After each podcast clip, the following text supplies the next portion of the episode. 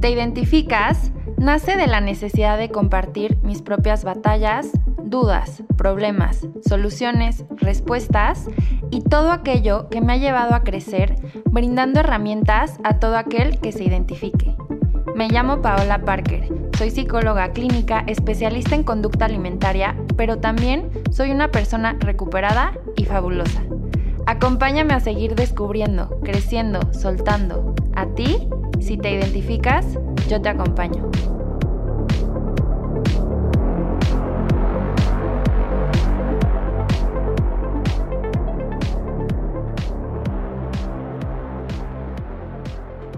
Bienvenidas y bienvenidos a este espacio que es para ti.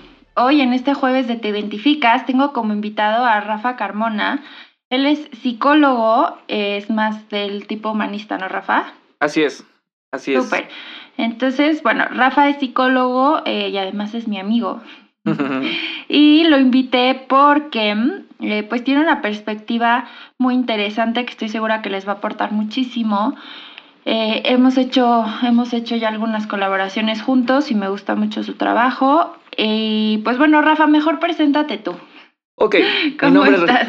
Muy bien, ¿y tú? Muchísimas gracias por la invitación. Mi nombre es Rafael Carmona. Efectivamente soy licenciado en psicología y tengo la maestría en desarrollo humano. Eh, y la especialidad en psicoterapia humanista. Entonces sí, tengo más un corte humanista, ¿no? Me gusta, me gusta decir que es el desarrollo humano especificar un poquito más, ¿no? Eh, la psicología es el estudio de la conducta humana y el desarrollo humano tiene que ver con potencializar tus capacidades. Dejamos de creer como en enfermedades y ese tipo de cosas, como para decir, a partir de ahorita, ¿qué podemos hacer para estar mejor? Y bueno, la psicoterapia son las herramientas para poder lograr un cambio en la conducta y en las emociones.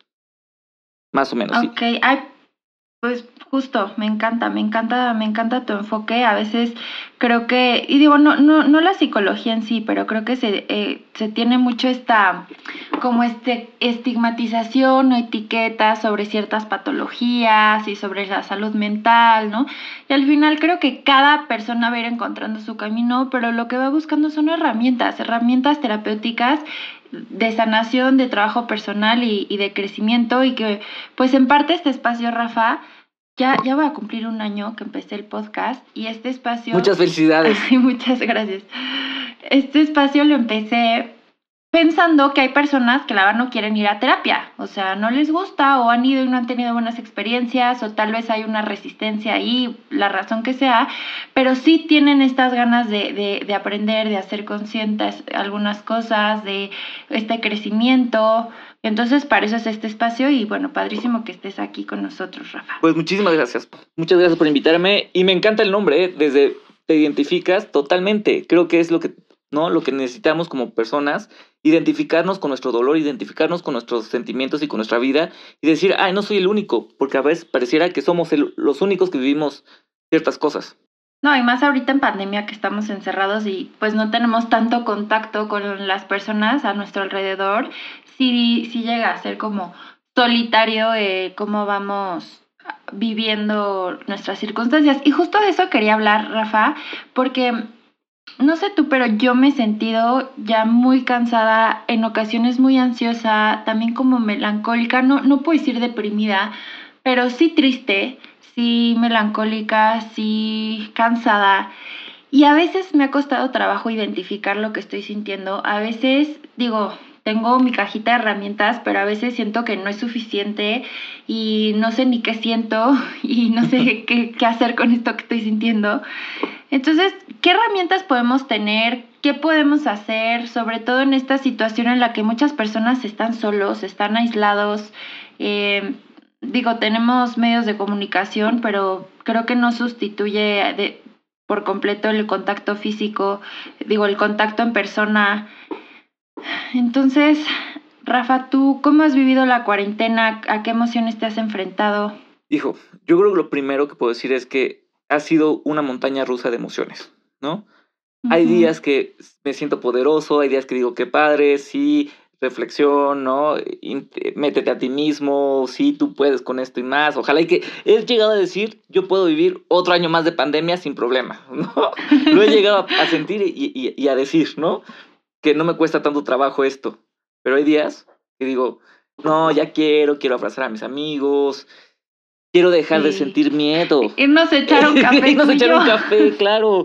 Abrazar. ¿No sabes cuántas ganas tengo de abrazar a mi mamá sin, sin el miedo a, a que algo puede pasar? Sin ese miedo. Eh, cuántas ganas tengo de, de salir y ver gente y saludar como, hijo, como si nada estuviera pasando.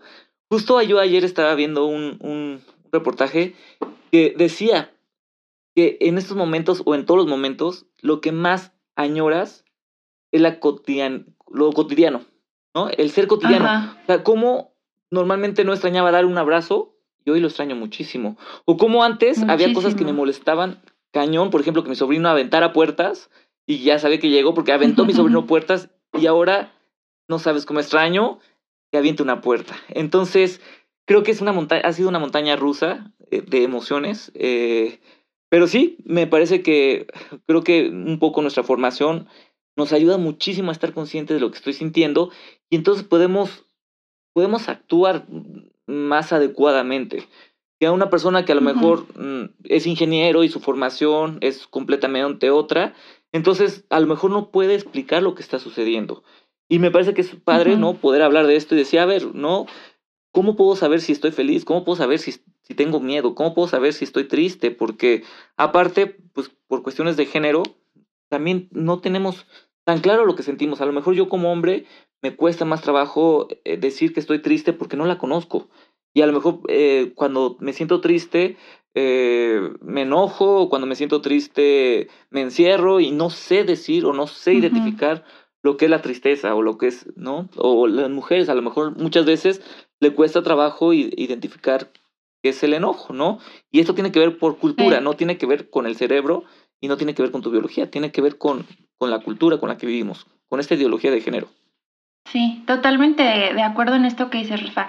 Creo que sí nuestra formación nos ayuda y también porque como psicólogos pues tenemos un, bueno, idealmente y éticamente, en teoría, yo sí lo hago, pero sé que no todos los psicólogos lo hacen, pero pues tienes tu proceso personal, ¿no? De, en terapia. Pero creo que no tiene que ver eso, o sea, no tiene que ver tanto la formación con la inteligencia emocional, ¿no? Porque creo que puede ser un ingeniero que tenga una gran inteligencia Claro. emocional y puede ser un psicólogo con 80 doctorados y tu inteligencia emocional está reprobada, ¿no? Pero sí nos ayuda, como bien dices, sí nos da herramientas, nos da una perspectiva. Creo que al final, pues los psicólogos tenemos esta parte de de querer encontrar respuestas, de querer entender en el otro, pero al final es un reflejo de, pues, de algo que quiero encontrar en mí, que quiero entender en mí, ¿no? Y, y dices algo bien interesante, la parte de las emociones desde esta, desde esta ideología de género, desde estos roles de género. Y, y sí, yo, bueno, en mi experiencia, lo- a los hombres por lo general les cuesta mucho más trabajo identificar cuando están tristes, porque tiene, hay esta cultura o esta creencia de que un hombre no llora y que es débil si llora y el hombre tiene que ser fuerte y poderoso y ya sabes. Y las mujeres, si, si están enojadas, pues, pues no, ¿cómo vas a estar enojada? Qué feo que estés enojada, ¿no? O sea, tú tienes que ser bonita y agradar. Y las mujeres tenemos este peso de tengo que agradar, tengo que agradar. Y eso incluso a veces tiene que ver con, con que nos cuesta más trabajo decir que no, poner límites, porque se nos ha enseñado que tenemos que ser bonitas y agradar. Pero bueno, eso ya será otro tema, pero, pero tiene mucho que ver en cómo, cómo vivimos nuestras emociones, sí. No, no, nada más iba a aclarar, ¿no? Las niñas bonitas no se enojan. Las niñas bonitas no se enojan Es- y los hombres no lloran. Exactamente, qué fuerte, ¿no? Qué, qué, Qué fuerte. fuerte. Y qué fuerte en esto de pandemia. y yo ya estoy totalmente frito porque te cuento que hace cuatro días duré dos horas llorando. Pero no sabes lo liberador Qué rico. que fue. Sí, qué rico. Totalmente liberador. Y bueno, este, no sé tú qué opinas, pero igual podemos como ayudar a, a identificar las emociones. Pa- Partiendo, ¿no? Eh, de lo que estábamos hablando. Creo lo primero es no hay emociones ni buenas ni malas. Ni malas, ¿no? totalmente Son emociones y cada emoción tiene una función. Entonces, Ujú. yo creo que eh, si estamos hablando de pandemia, un, un, un- una emoción muy generalizada es el miedo, ¿no? El miedo a contagiarme, el miedo a morir, el miedo que alguien cercano a mí se muera. Cerca no le pase algo. Y entonces creo que podemos definir para qué sirve el miedo. ¿no? Y, y el miedo no sirve otra cosa más que para protegerte. Cuando tienes miedo es porque te necesitas proteger de algo, de alguien, Sí, por ejemplo, un alacrán. Si ves un alacrán, tu primera reacción es, ah, qué miedo, ¿no? Digo, habrá alguien que diga, ay, wow, qué fascinante criatura, ¿no? Pero creo que la mayoría de las personas, pues sí, nos da miedo. Y es esta parte, este instinto de supervivencia también que se nos activa. Claro. Y cuando sentimos miedo, lo que buscamos es protegernos. Claro. Como bien dices. El miedo es protección. Pero hay miedo, como tú dices, al alacrán. Pero ¿qué pasa con los miedos eh, como tipo te vas a quedar solo, no te divorcies? Ese tipo de miedo también es, es un miedo que, más, que va por cultura. Los estudiosos dicen que hay dos tipos de miedos naturales, que es a la caída libre o a los ruidos fuertes. Y todos los demás miedos son aprendidos. Entonces, eh, hoy lo que tenemos es un miedo, ¿no? Con, con lo de la pandemia, pero tiene dos opciones. El miedo tiene dos opciones. Uno es protegerte, buscar protección. La dos es paralizarte ante el miedo. Entonces, ¿cuántos de nosotros estamos paralizados ante esta pandemia? ¿No? ¿Cuántos de nosotros estamos sin hacer nada, sin querer saber del mundo, no sé, paralizados ante un miedo? O a lo mejor muchos se paralizaron tanto que quisieron hacer su vida como era, ¿no? Y, y, desgraciadamente se contagiaron. Eh, otros hasta murieron, ¿no? Otros a lo mejor en el miedo se protegieron un poco más y están más seguros. Entonces, el miedo mal canalizado te, te paraliza. El miedo bien canalizado buscas protección. Entonces, pero si toda tu vida te dijeron no tengas miedo, sé valiente, sé valiente, no tengas miedo, entonces, pues, ¿qué pasa en este momento? ¿No? Sí, es, eso que dices es bien importante, que si te han dicho que no, no tengas miedo, ¿no? Es- está bien tener miedo, Está está, bien. bien. identificar esto me está dando miedo y que puedas entonces decidir, ok, ¿desde dónde viene el miedo? Porque, por ejemplo, este miedo que tú hablabas de quedarme solo y del divorcio, ¿no? Tiene que ver más desde una carencia, ¿no? Como yo lo veo. O sea, me da miedo esta situación, pero porque yo tengo una, esta carencia, una carencia emocional, una Claro. carencia afectiva, ¿no? Pero entonces, si yo puedo identificar mi miedo, si yo puedo identificar, me da miedo que nunca encuentre al amor de mi vida y que nunca me vaya a casar y me vaya a quedar sola por siempre. Ok. ¿Qué es lo que realmente me da miedo? ¿O cuál es ahí mi creencia, no? Que yo no soy una persona amable, no, no amable como de, de, de linda, sino amable como de lovable, o sea, Sí, que sí, sí. querible, no sé cómo, sí, sí, cómo- sí, sí. cómo- sí, sí, sí. no, sea, una persona que, que puede ser amada.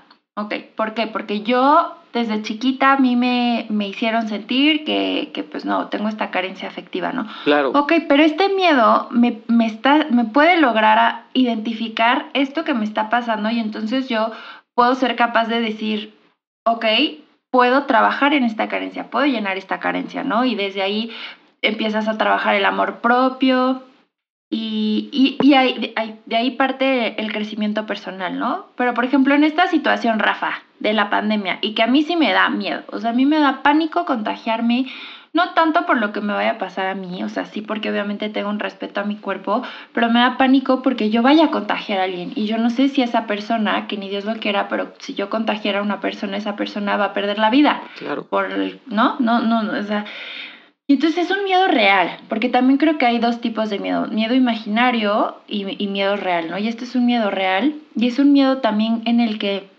solamente puedo controlar cierta parte, ¿no? O sea, el tener los cuidados y lo que tú quieras, pero ya está ahí. O sea, hay una posibilidad que yo no puedo hacer absolutamente nada aunque Claro. me pare de cabeza, de que me pueda contagiar o de que pueda contagiar a alguien o que sea sintomática. O sea, hay un cóctel de posibilidades, digo, no un cóctel, un mar de posibilidades de, de lo que de lo que podría o no pasar.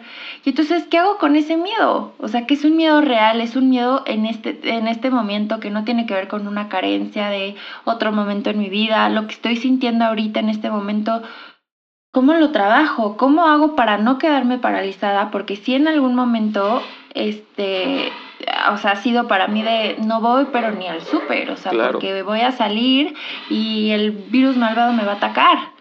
Claro, lo primero es identificarlo, ¿no? O sea, saber que tenemos miedo.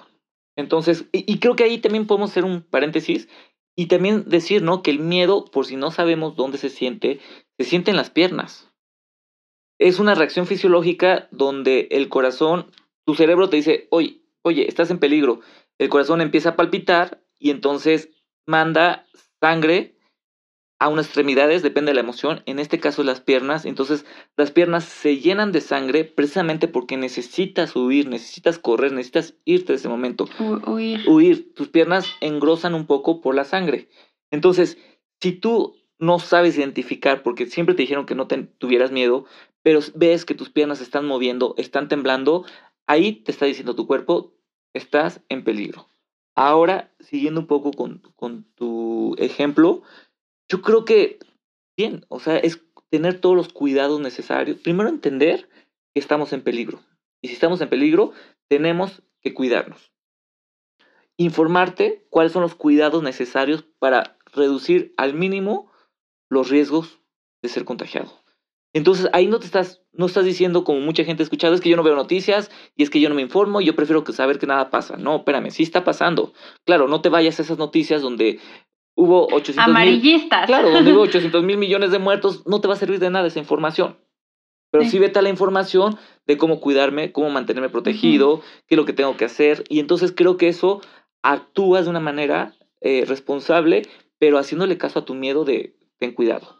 Híjole, Rafa, pero a ver, y no sé si sea miedo, ¿eh? Porque tal vez mi vocabulario emocional, es algo que descubrí a partir del live que hice contigo, gracias, aprendí mucho, que muchas veces mi, mi vocabulario emocional se reducía a tristeza, ansiedad, felicidad, o sea, y ansiedad ni siquiera es una emoción, ¿no? Pero yo la tomo como, estoy ansiosa, tengo Claro. ansiedad, ¿no? O sea, y, y realmente no tengo ansiedad, realmente lo que, tenés, lo que tengo es miedo, o lo que tengo es una frustración, o lo que, bueno, pero yo el miedo, por lo menos así lo he sentido últimamente a veces, y ahora que lo pienso tal vez, pues es una mezcla de miedo y de angustia, pero yo lo siento en el pecho.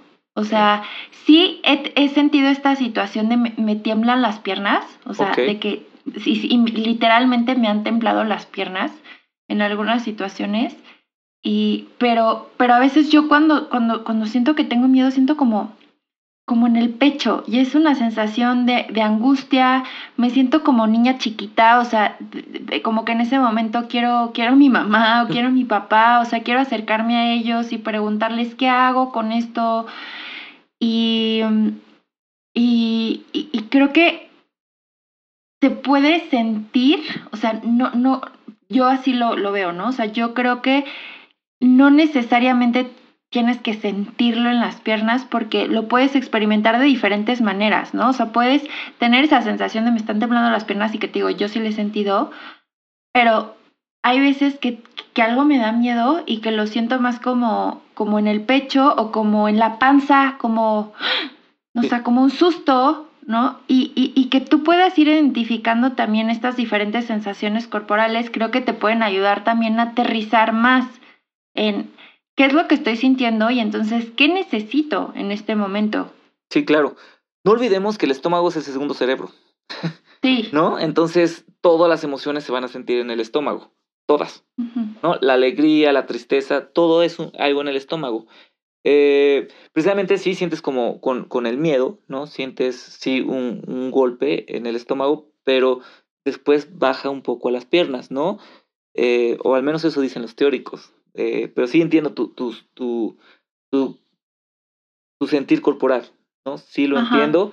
Eh, y, y claro que también, Pau, yo siento que, que las emociones no son como, ah, tengo miedo, ah, tengo angustia. No, hay una mezcla, solamente que a lo mejor el trabajo terapéutico es desmenuzar Desmenuzar. cada una de ellas. A ver, tienes miedo a morir, angustia a contagiar a alguien. Eh. ¿No? O sea, como desmenuzar, ir desmenuzando cada una de ellas para así poder tener una conducta mucho más sana Asertiva. o efectiva exactamente y poder eh, actuar de la mejor manera.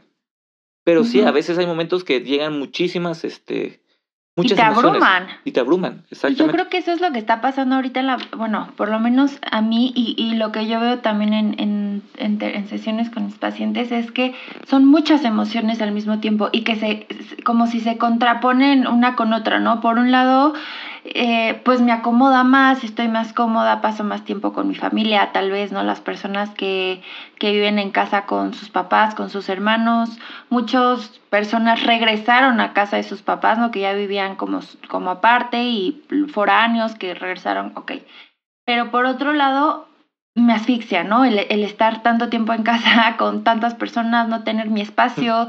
Lo veo, por ejemplo, en el tema de terapia. A mí me pasa, yo tuve sesión hoy a las 8 y pues sí es un espacio mío que la verdad no, no, no, no, no lo quieres compartir. O sea, tu espacio de terapia es tuyo y entonces no es como que me pongo en la sala a tomar mi sesión, ¿no? Y entonces digo, es, es virtual, y entonces dije, bueno, voy a aprovechar, me voy a salir a caminar y, tomé mi terapia caminando y fue como doble terapia, ¿no? Porque para mí también salir a caminar es, es terapéutico pero, pero es este, este, esta sensación también de no tengo mis espacios, porque por, antes pues iba al lugar, al consultorio y, y te desplazas y tienes tus momentos para ti y te acompañas más, como que ahorita creo que todo el tiempo estamos acompañados, pero al mismo tiempo estamos muy, muy deshabitados. No sé si, si hace sentido. Totalmente. A mí me pasa mucho que ya no sé qué platicar. ¿No? O sea, estamos toda la vida tan juntos y como no hago nada, entonces no puedo llegar y decir, oye, me pasó esto, pasó esto. No, o sea, es como comemos y, se escuchan así, porque... La cuchara. porque todos los días son iguales, ¿no? Y porque, no sé, o sea, no hay nada, nada nuevo que platicar. Entonces, eso es otro tema, ¿no? Que, que, que, que las relaciones sí, estás más cercana, pero ya no hay nada que platicar. Yo no me imagino, o, o, igual si quieren comentar en algún momento, ¿no? ¿Cómo es 24/7 con tu esposo o con tu esposa en esta dinámica? Se debe convertir en algo fuerte, ¿no? Eh, sí, hay un reacomodo ahí, porque, porque antes, pues, el, el esposo se va a trabajar, la esposa se va a trabajar, llega, come, tienen sus espacios cada uno. Y platican. ¿Cómo me fue? ¿Qué pasó? ¿No? Hay tema de conversación. Y ahora pues creo que está limitado. No hacemos tantas cosas, entonces nos limitamos. O gira mucho alrededor de la pandemia y ahora la vacuna y ahora, no, pero ya, algo más que está pasando. Exacto. Y yo también estoy viviendo mucha tristeza, Pau, porque te comento, una de mis hermanas vive en Canadá, entonces yo estaba muy acostumbrado a verlos dos veces por año, o, o, mínimo uno, ya sea que ellos venían o yo iba. Tengo más de un año sin verlos, un año y medio sin verlos. Y se me ha convertido últimamente ya muy pesado porque aparte mi sobrina eh, tuvo un hijo, ¿no? Entonces no conozco al niño, tiene ocho meses, lo veo crecer y no le he mm. tocado los cachetes, ¿no? Ya muero por tocar los cachetes. Sí, gracias tecnología me ayuda a verlo crecer, me ayuda, pero no, no lo conozco, Pau. Mm, claro. Entonces eso me genera muchísima tristeza el saber que hay gente, ¿no? Que está creciendo que se está, y que me estoy perdiendo esos momentos. Y es, para mí me ha generado muchísima tristeza el no poder acercarme a la gente que amo. A mí me, me pasó la, semana pasada, el domingo pasado, me avisaron que falleció un, la verdad, un muy querido amigo. Era de esas personas que, o sea, que nunca, nunca lo escuché criticando a nadie. Siempre estaba como de buenas, o sea, de esas personas que te transmiten mucha paz, mucha luz y falleció, no por el COVID, por otra situación. Y uno fue un shock, ¿no? Porque era súper joven, o sea, de mi edad.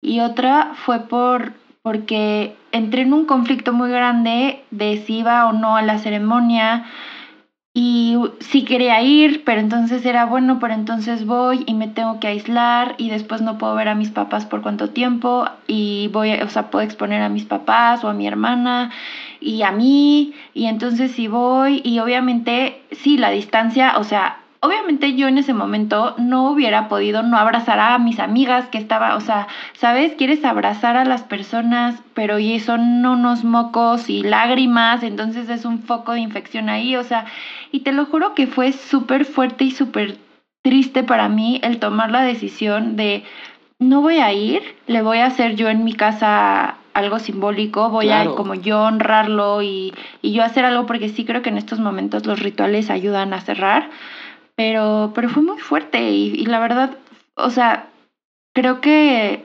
fue y sigue siendo algo muy difícil y no me imagino también el dolor para su familia que vive en otro lado y no puede venir, o sea, que están pasando muchas cosas. Y no sé si te pasa, Rafa, pero a mí me pasa que de repente como que me da risa, pero risa nerviosa, de que voy al súper y veo todos con caretas y con tapabocas y como que me da risa de que digo, ¿en qué momento mi vida se convirtió en una película? Y no acaba nunca, o sea, ¿cuándo se va a acabar esto? Ya no puedo más. sí, sí pasa. Y también viendo, ¿no? Que la tristeza nos ayuda para pedir ayuda, porque es, es el objetivo de la tristeza, ¿no? Es bajar tu ánimo y pedir ayuda, pedir, saber que necesitas ser escuchado, necesitas ser abrazado, sostenido, lo que quieras, ¿no? Para eso nos sirve la tristeza. Entonces, hoy estamos tan apartados y que somos seres sociales, ¿no? Volvemos a somos seres que vivimos en sociedad. No podemos vivir cada quien en un metro cuadrado, dos, tres, cuatro, cinco, seis metros cuadrados. Necesitamos el contacto físico. Entonces, hoy vivir nuestra tristeza se convierte un poquito más complicado porque ¿cómo pido ayuda? ¿Quién me va a abrazar? Y entonces se convierte... Qué fuerte. Qué fuerte, qué fuerte. ¿no? Sí, para mí ha sido muy fuerte vivir esta tristeza o estos días tristes porque es sostener mi celular y que me ven llorando, ¿no? Esta vez que estuve llorando, le hablé a mi hermana. Primero lloré yo solo como una hora y media, ¿no? Desahogándome. Y ya cuando podía comunicar lo que tenía que comunicar, le hablé a mi hermana. Y entonces, por videollamada, y ella me sostuvo por videollamada, pero es difícil. Entonces, este, sí, o sea, no era lo mismo en otra época de pandemia que a lo mejor en ese momento no la hablaba, iba a su casa o iba a la casa de un amigo y entonces me tocaban las manos tal vez, me daban un abrazo y me sentía mucho más reconfortante. O sea, lloré, terminé de llorar, hice una llamada, seguí como explicando mi sentimiento, mi emoción de ese momento, llegué y me acosté solo, ¿no? Entonces, sí sentí que normalmente estas tristezas a mí me duraban una tarde y al otro día me levantaba bien.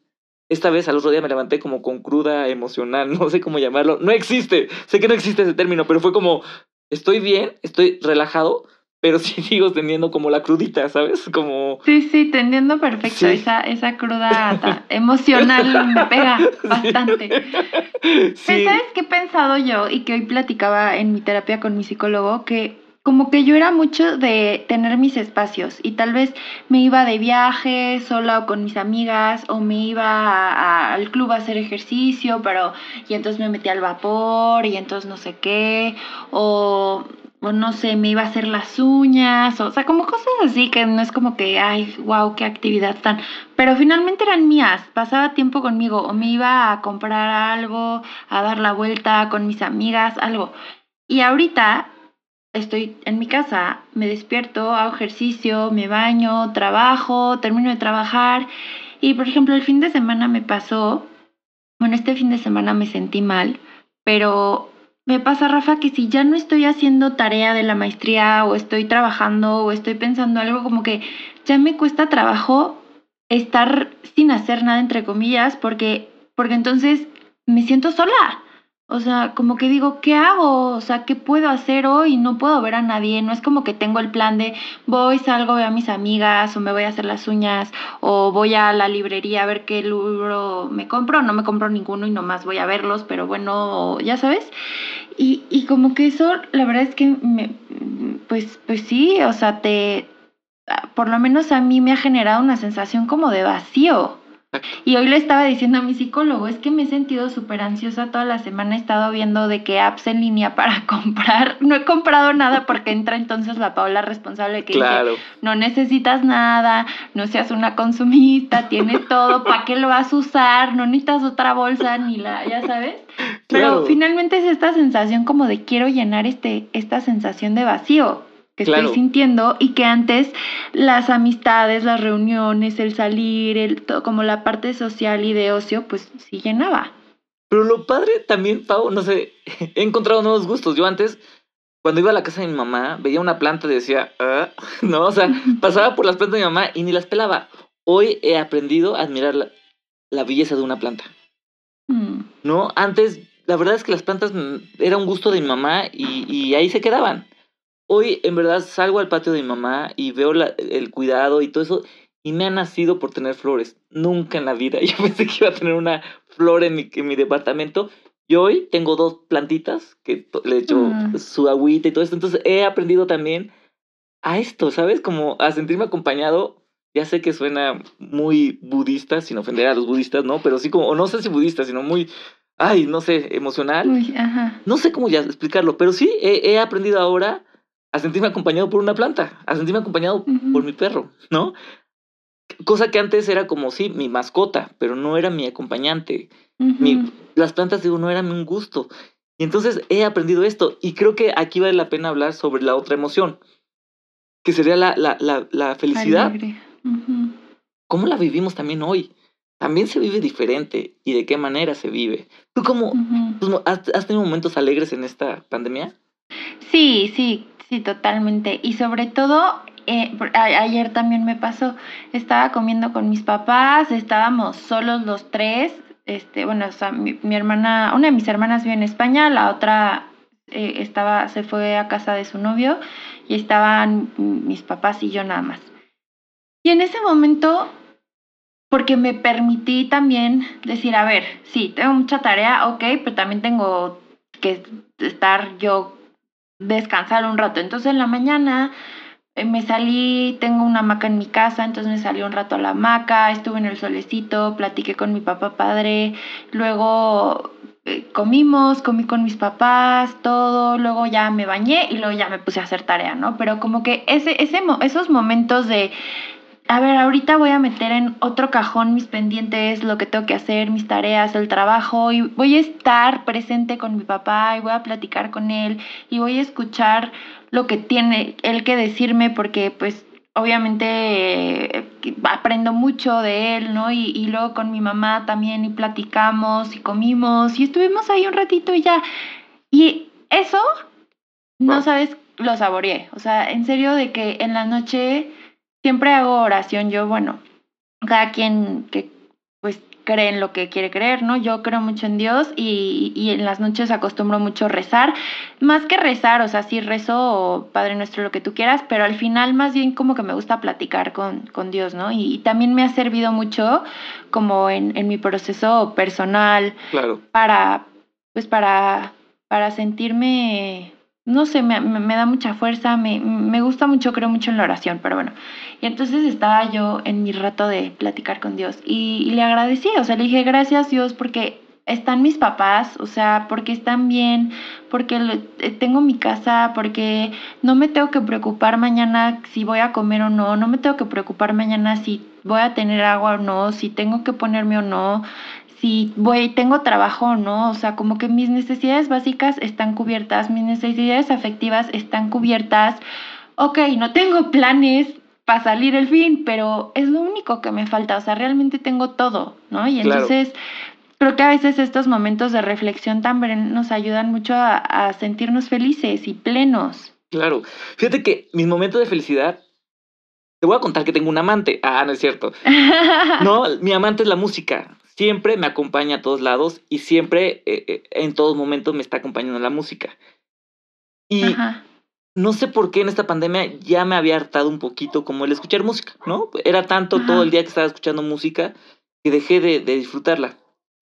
Pero ahora lo que hice fue poner la música, me vale, a todo volumen, cantar y bailar como loco, ¿no? Ay, Yo qué solo, padre. ya sea aquí en mi cuarto o en el, en- en el comedor, y te lo juro que era como sudaba y sudaba y sudaba y sudaba.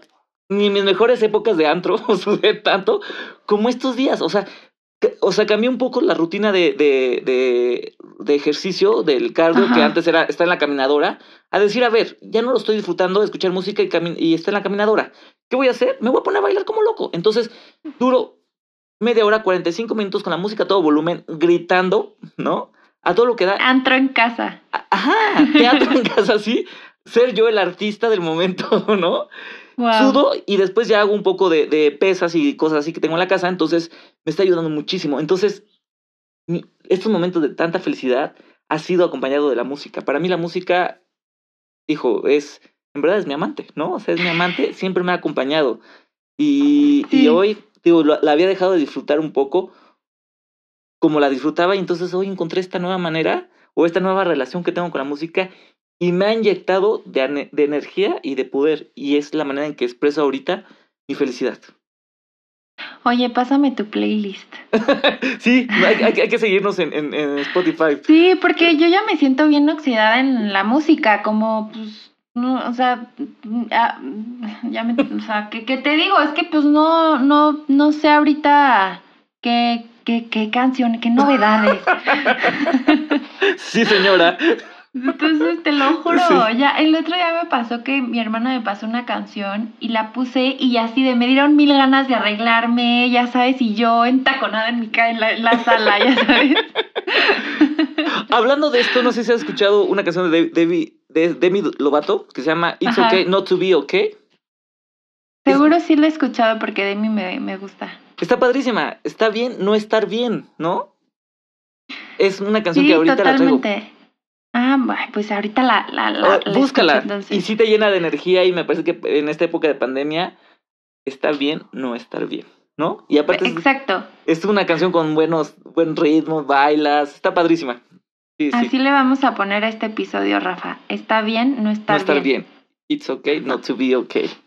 Ay, Así Rafa, muchísimas gracias. La verdad, me encantó platicar contigo. Siempre que platico contigo, siento que es terapéutico para mí. Ay, gracias. Igual para Gracias mí. por la terapia.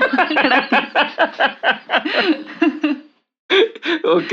No, de verdad, te aprendo mucho, amigo. Muchas gracias. Creo que nos, nos diste muchas herramientas. Yo me quedo pues más tranquila y justo, está bien no estar bien. Experimentemos nuestras emociones, identificarlas. Bueno, las principales que hablamos, nos falta un poquito el enojo, que también el enojo creo que es algo que nos mueve mucho.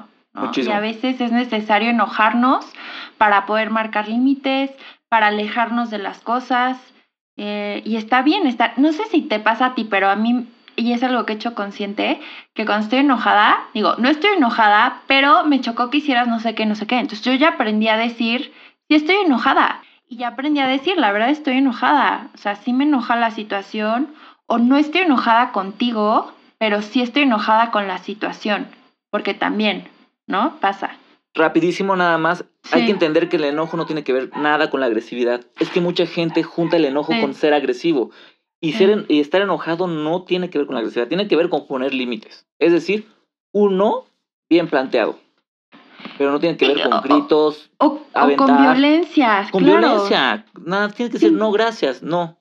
O Tiene ya que no ver hagas. con límites. Tiene y que ver el con que te enojes, justo el que te enojes te, te mueve. O sea, porque si no permites, permites, permites, ¿no? El que te enojes, pues ya, o sea, no voy a, no voy a tolerar, no voy a permitir. Y es una forma también de autocuidado. Por supuesto. Podemos seguir Sí. hablando horas y horas, pero sé Horas y horas. que esto tiene que acabar, pero bueno, ojalá y me invites otra. Ahora, ahora me toca invitarme yo solo. Vamos a Espero hablar que me de tu invites. no, Rafa, Ahora espero que me invites sí, otra pásame vez. tu playlist.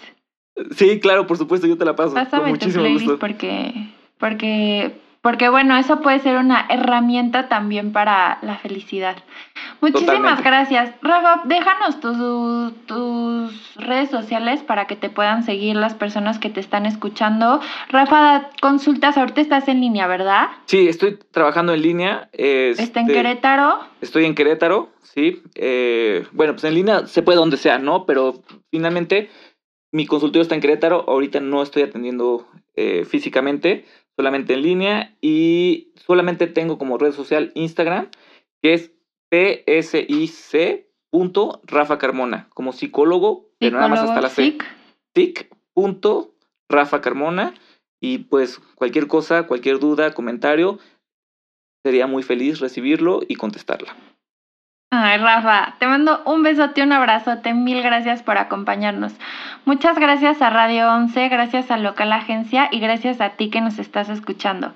Recuerda seguirme en mis redes sociales como arroba psicoparker y nos vemos el próximo jueves en un episodio más de Te Identificas. ¿Te identificas? Yo te acompaño.